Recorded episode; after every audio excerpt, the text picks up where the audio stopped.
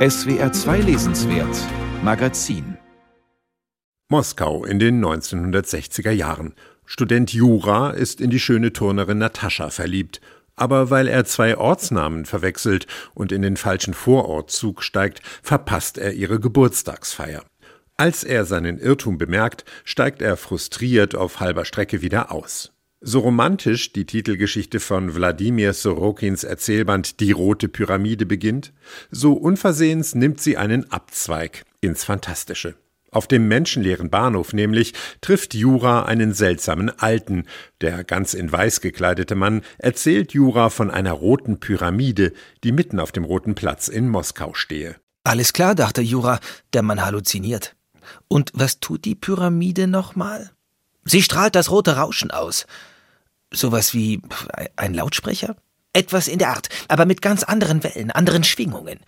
Und wozu strahlt sie die aus? um die Menschen mit dem roten Rauschen zu infizieren. Wozu soll das gut sein? Um die innere Ordnung des Menschen zu stören. Stören wozu? Damit der Mensch aufhört, Mensch zu sein. Ein Staatsfeind, dachte Jura und schaute sich nach allen Seiten um, aber der Bahnsteig war leer wie zuvor.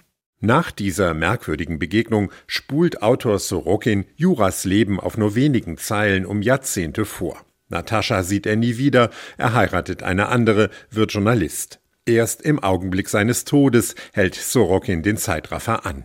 Als Jura auf dem Roten Platz ein Herzinfarkt ereilt, entdeckt der Sterbende die rote Pyramide und erkennt, was ihm der Alte gesagt hatte.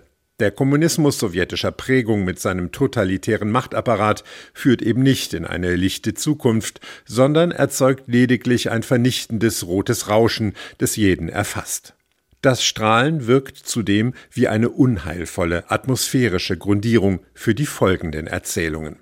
Alle neuen Kurzgeschichten in diesem Band sind in den letzten 20 Jahren entstanden, also lange nach dem Zerfall der Sowjetunion.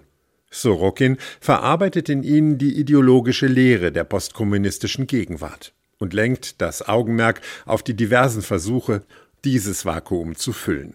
Das rostige Mädchen etwa ist eine bitterböse Parabel auf den grassierenden Rassismus einer männlich dominierten Gesellschaft, die Frauen zum Objekt von Männerfantasien degradiert. In der Erzählung Der Tag des Tschekisten wiederum geht es um die Verklärung der sowjetischen Vergangenheit. Zwei Geheimdienstoffiziere rühmen sich brutalster Untaten, ohne einen Funken Reue zu verspüren, und legen dabei den Wesenskern totalitärer Herrschaft frei. Eine formale Gemeinsamkeit dieser Geschichten liegt in ihrem Kipppunkt, jenem Moment, an dem die vermeintlich realistische Handlung urplötzlich eine andere Wendung nimmt, oft in eine grauenvolle Richtung. In der Geschichte der Fingernagel etwa läuft ein nettes Abendessen vierer Ehepaare bei rote Betesalat und Sekt aus dem Ruder. Und das nur, weil auf dem stillen Örtchen das Toilettenpapier fehlt, der Streit um die richtige Reinigung des Po-Lochs eskaliert in einem mörderischen Gewaltexzess. Familie Bobrow beförderte Herrn Freiermann aus dem Wohnzimmer auf den Balkon. Er sträubte sich, schlug aus, brüllte, fluchte, drohte und schimpfte. Blutiger Geifer troff ihm aus dem Mund, schlug Blasen. Als sie schließlich alle vier auf dem Balkon waren, packte Herr Bobrow Herrn Freiermann blitzschnell bei den Beinen und schleuderte sie über die metallene Brüstung. Solche Splatter-Szenen mögen verstören, aber Wladimir Sorokin liebt nun mal Stilmittel wie schwarzen Humor, Übertreibung und Provokation und ist mit seinem satirischen Furor Bulgakov und Gogol viel näher als der braven postsowjetischen Literaturproduktion. In Russland eckt Sorokin damit seit Jahrzehnten an. Bereits Anfang der 2000er Jahre wurde er vor Gericht gestellt, angeklagt wegen Pornografie und Gewaltverherrlichung. Die ultranationalistische Putin-Jugend versenkte seine Bücher in einer riesigen Toilettenattrappe und verbrannte sie, weil Sorokin in seinem Roman Der himmelblaue Speck geklonte Sowjetführer beim Kopulieren und Vergewaltigen beschrieben hatte. Bei aller Lust am grell überzeichneten, sprachlich sind Sorokins kurze Formate ein Genuss. Mal den Duktus russischer Klassiker parodierend und dabei in süßlicher Nostalgie zerfließend, dann wieder experimentell bis an den Rand der Verständlichkeit. Der Autor jongliert virtuos mit den Genres und das Übersetzerduo Andreas Tretner und Dorothea Trottenberg meistert die anspruchsvolle Aufgabe mit Bravour. Mich hat beim Lesen aber vor allem die dystopische Düsternis berührt, die Sorokins Geschichten durchzieht. Wohl am deutlichsten wird sein bestürzender Zukunftspessimismus in der Erzählung Lila Schwäne, mit 40 Seiten zugleich die längste Einzelgeschichte des Bandes.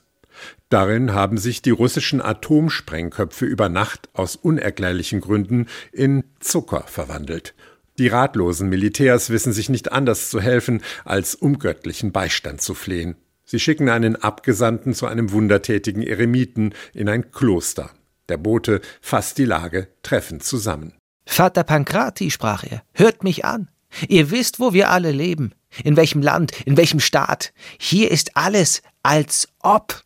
Ruhe als ob, Freiheit als ob, Gesetze als ob, Ordnung als ob.